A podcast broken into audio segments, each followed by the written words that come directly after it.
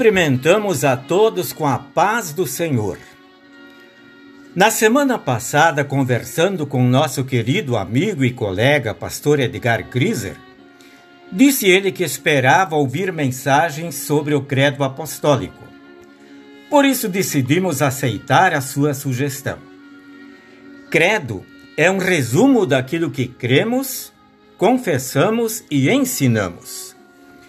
Ele é chamado apostólico porque apresenta os ensinamentos principais dos apóstolos, aquilo que eles aprenderam de Jesus, creram, confessaram e ensinaram.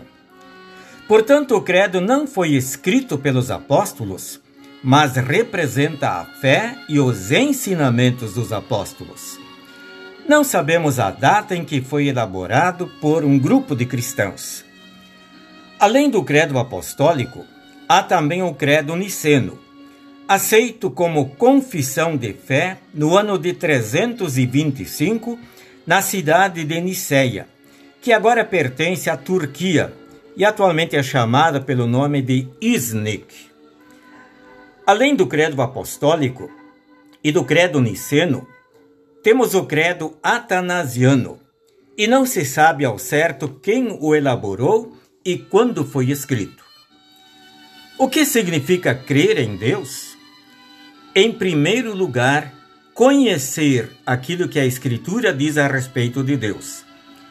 E este conhecimento se pode obter por ouvir ou ler o que a Bíblia diz sobre Deus.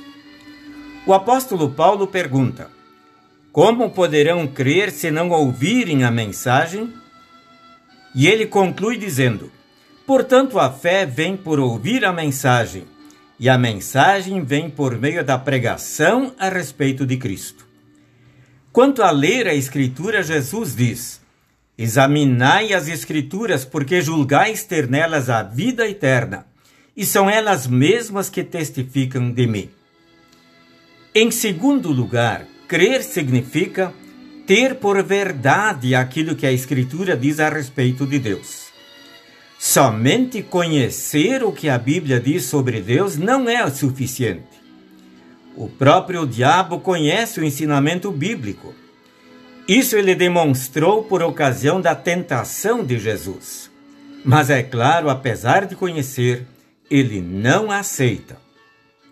Em terceiro lugar, Crer quer dizer confiar e esperar plenamente. Em Hebreus capítulo 11, versículo 1, encontramos uma definição maravilhosa do que significa a fé. Ali diz: A fé é a certeza de que vamos receber as coisas que esperamos e a prova de que existem coisas que não podemos ver.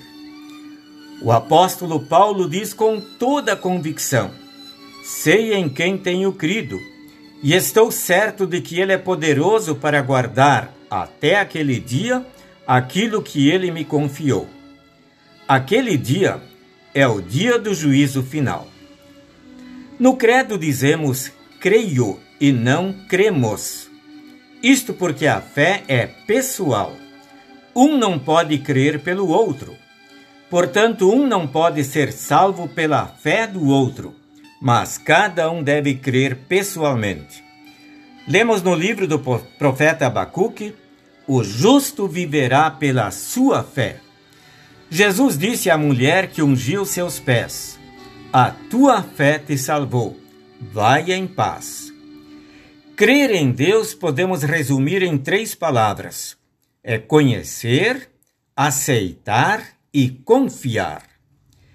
Na mensagem de amanhã, falaremos sobre a primeira parte do primeiro artigo do Credo Apostólico. Ore comigo. Obrigado, Senhor, pela fé que me presenteaste. Preserve e fortalece em mim esta fé. Amém.